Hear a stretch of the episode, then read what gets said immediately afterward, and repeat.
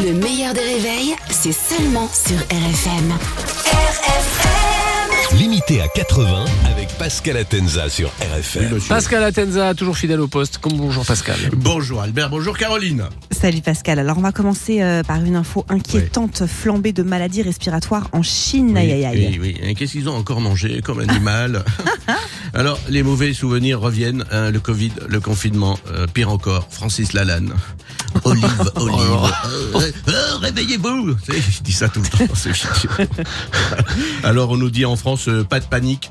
Euh, donc, je crois qu'il faut franchement euh, paniquer. hein, euh. alors non, pas de panique, euh, parce que pour l'instant, ça ne touche que les enfants. Euh, oui, pas de panique, parce que ça ne touche que les enfants. Euh, va dire ça à un curé. hein. Direct, il va paniquer. Paniquer, en deux mots. Ah, voilà. Évidemment. En France, c'est c'est quand une épidémie touche les vieux que ça inquiète le gouvernement. hein, Et c'est les vieux qui votent pour Macron, donc pas con le gars.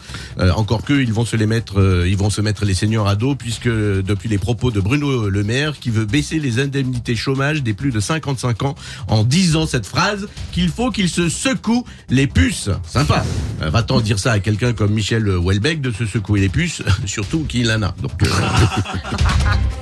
Sale. Maintenant, une histoire surréaliste. Oui. C'est un enfant de maternelle de 5 ans qui a ramené tranquille Pépouze un Ouais. petit sachet de cocaïne qu'il a sorti pendant la récré. Oui, ça s'est passé euh, cette semaine dans euh, une école maternelle de Bobigny, le groupe scolaire euh, Pierre Palmade.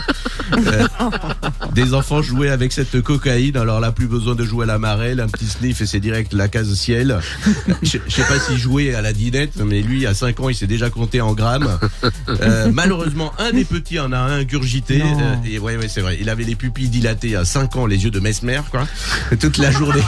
Toute la journée à fond. Haribo, c'est beau la vie. Alors, on ne sait.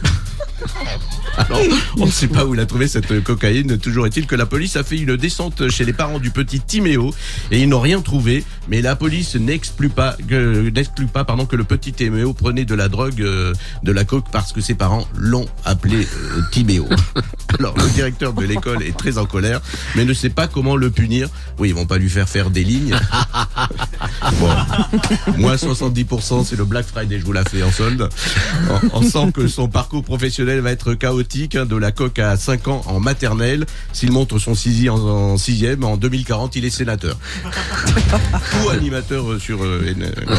Alors, Belle- belle- une belle carrière en tout cas qui l'attend. oui, c'est une belle carrière, oui. T'as dit que tu voulais pas la Non, faire. on la fait pas, on la fait pas.